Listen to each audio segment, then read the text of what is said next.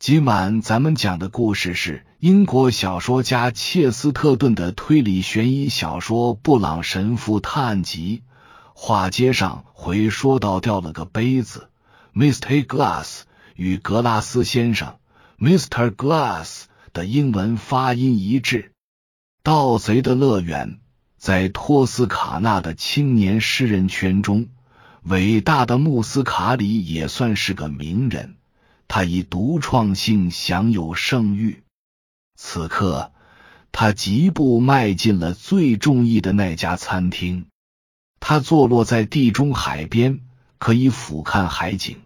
头顶有遮阳棚，四围拢着一圈柠檬树和橘子树，形成天然的篱笆墙。系白围裙的服务生早已开始布置一张张洁白的餐桌。为精美的早午餐做好准备，这种讲究的场面似乎又为优美的就餐环境添了不少光彩。穆斯卡里长着和但丁一样的鹰钩鼻，他一头黑发，颈上的黑色围巾柔亮而飘逸，背上还披着一件黑色斗篷，令人不由得想到，他真该再配个黑面罩，那样的话。便颇有些威尼斯情景剧的风范了。他举手投足间都像是一个走南闯北的行吟诗人，但同时又像主教那样拥有特定的生活圈子。他充分利用那个时代提供给人的活动空间，如同唐璜携带细长剑和吉他周游世界那样，过着四海为家的生活。外出旅行的时候，他总要带上两只箱子，一只装各种宝剑。他凭着这些兵刃与无数人进行了精彩的决斗；另外一只装曼陀林琴。他曾在某个假日里用这把琴为恪守传统的埃塞尔·哈罗盖特小姐，一位约克郡银行家的女儿，弹奏小夜曲。然而，他既不是江湖骗子，也不是幼稚无知的孩子，而是个思路清晰、热情奔放的拉丁人。如果喜欢什么，他便会身体力行、全身心的投入其中。他的诗歌和别人写的散文一样直白。他渴望生命，他醉心于美酒佳人，热情如火。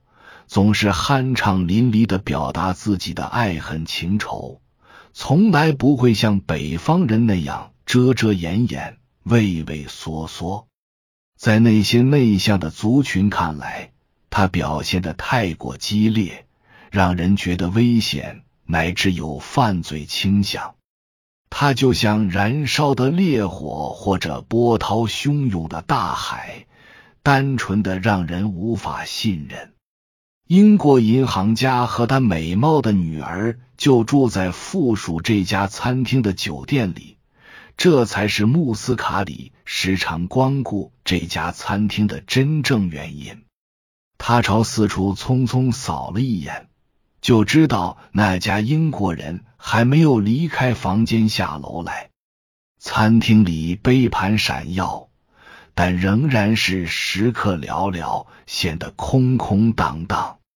餐厅一角坐着两位正在闲聊的教士。穆斯卡里虽是个虔诚的天主教徒，此刻却也没多看他们一眼，只当他们是两只聒噪的乌鸦。更远处有个座位掩映在挂满金菊的矮树后面。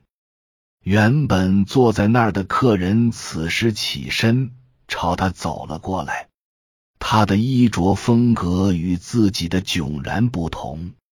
只见来者穿着彩色格子图案的花呢服装，扎着粉红领带，衣领挺刮，脚上则是惹眼的黄色靴子。他刻意搭配的这身装束，体现了地道的马盖特乡间传统风格，华丽花哨却毫无新意。随着这个貌似伦敦佬的家伙渐渐走近，穆斯卡里惊异地发现，这个英式打扮的人，分明长着一个意大利人的脑袋，一头密实的卷发，面孔黝黑，但表情生动，兀然端立在硬挺的衣领和喜庆的粉红色领带之上。事实上，他太熟悉这副尊容了。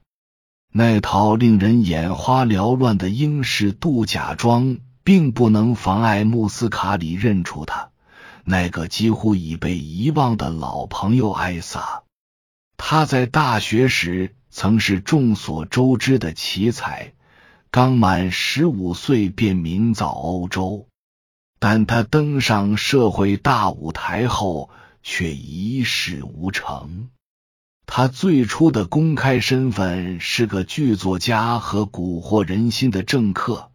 后来在私下里做过几年演员、旅行家、委托代理人或者记者。穆斯卡里最后只记得他是个演员，再后来就没了音讯。在聚光灯下大出风头，令他陶醉。只是据说他后来卷入了一桩大丑闻，把自己的舞台生涯断送掉了。艾萨。诗人大叫着站起身，惊喜交加的握住他的手。哦，我以前经常在演员休息室见你穿着各种西装，可做梦也没想到你会打扮成英国人。这个，艾萨一本正经的回答，可不是英国人的服饰，这是意大利人未来的服饰。果真如此的话，穆斯卡里说：“我得承认，我更喜欢意大利人过去的服饰。这就是你的老毛病了。”穆斯卡里穿花呢服装的艾萨摇摇头说：“当然，这也是意大利人的毛病。早在十六世纪，我们托斯卡纳人就开创了现代文明，最新的钢制品。”最新的雕刻品和化学工艺，为什么我们现在就不该有最新型的工厂、最新款式的汽车、最新颖的财政学、最时髦的服饰？因为没必要。穆斯卡里答道：“意大利人很难真正进步，因为他们太精明了。”一旦找到了过上舒适生活的捷径，他们就绝不会再看一眼那些复杂的新路。是啊，在我看来，马可尼或邓南遮才是意大利的骄傲，他们的光辉至今犹存。埃萨答道：“所以我现在成了未来主义者和一名导游。”导游穆斯卡里笑了起来。这是你一连串职业中最新的一个。给谁做导游呢？哦，一个叫哈罗盖特的人，应该还有他一家子。难道是住在这家酒店的那位银行家？穆斯卡里热切的追问。就是他。艾萨答道：“报酬不错吧？”行吟诗人不无天真的探问：“会有一笔收入？”艾萨讳莫如深的微笑着说：“不过我可不是一般的导游。”接着，似乎是为了换个话题，他突然说道：“那个银行家是带着女儿和儿子来的，他女儿真是个仙女。”穆斯卡里肯定的说：“至于父亲和儿子，我想不过是俗人罢了。抛开他为人和善的优点不谈，难道你不觉得他真是我说的的那种俗人？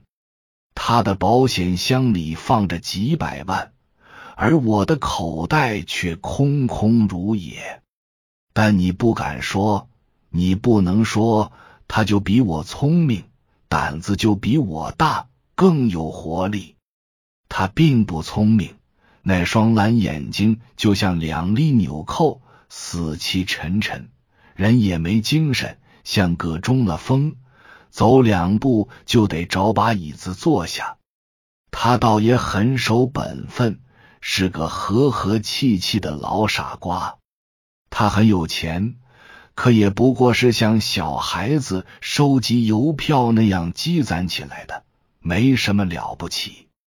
你太有商业头脑了，艾萨，所以你才不会像他那样成功。一个人要想拥有那么多钱，首先得傻到特别想要那么多钱的地步。要这么说的话，我已经有那么傻了。艾萨沮丧的说：“不过，我看你还是暂停对他的品头论足吧。银行家已经进来了，他说的不错。走进来的确实是著名的银行家哈罗盖特先生，可没有人看他。他是个魁梧的老人，那双蓝眼睛浑浊无神，淡黄色的。”髭须泛着灰白，要不是背驼的厉害，说他是个上校也不为过。他手里拿着几封尚未开封的信。他儿子弗兰克长得很帅气，一头卷发，晒黑的皮肤，血气方刚。可周围同样没人关注他，像往常一样，至少是此时此刻。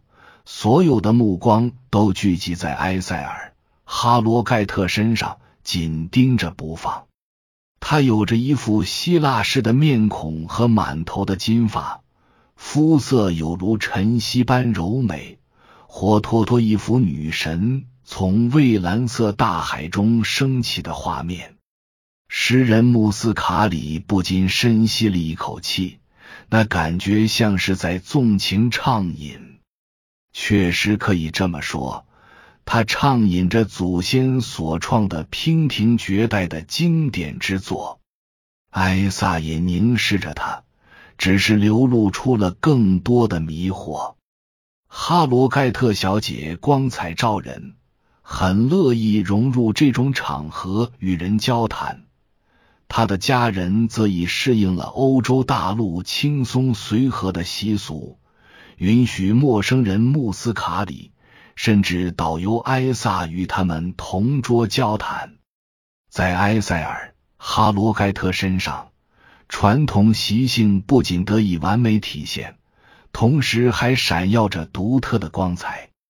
他为父亲的成就自豪，也酷爱追求时尚，并乐在其中。她是个被娇宠的女儿。还是个调情的高手，这一切集于一身，再配上他天性中的善良，他的孤傲竟也变得令人愉悦，而他在世俗社会中享有的尊贵也显得那么清新和真诚。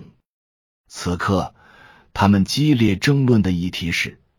本周他们去郊游时要经过的那条山路，是否真如人们所说的那样危险？当然，他们提到的危险与滚石或者雪崩无关，而是一种更具浪漫色彩的情形。埃塞尔确信，当代的传奇故事是真实的，那些强盗是不折不扣的亡命徒。他们仍然在山梁上出没，把持着亚平宁山上的隘口。他们说，他就像个天真无邪的小女生那样说道：“统治整个意大利的不是国王，而是万贼之王。但他究竟是谁呢？是个大人物，小姐。”穆斯卡里答道。是可以媲美你们那位罗宾汉的大人物。大约十年前，万贼之王蒙塔诺的故事开始流传。那时的人们都以为山贼已经绝迹了。可就在这时，蒙塔诺出现在山里，像是一场无声的革命。他很快就威名远扬，在每个山村。人们都能看到他言辞激烈的布告，在各个山谷都闪现着他那些持枪哨兵的身影。意大利政府曾六次进行剿匪，但每次都在一场恶战之后以惨败告终。他们的对手就像拿破仑一样难以制服。这种事，银行家忧心忡忡的说。在英国是绝对不容许的。既然这样，我们恐怕只能另选路线了。但我们的导游认为那儿很安全，非常安全。艾萨傲慢的说：“我在那儿来来往往二十次了。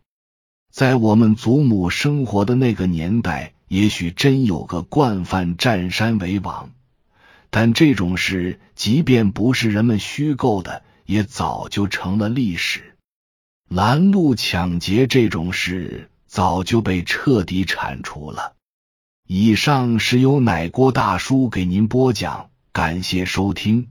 每天晚上二十一点三十三分准时开聊。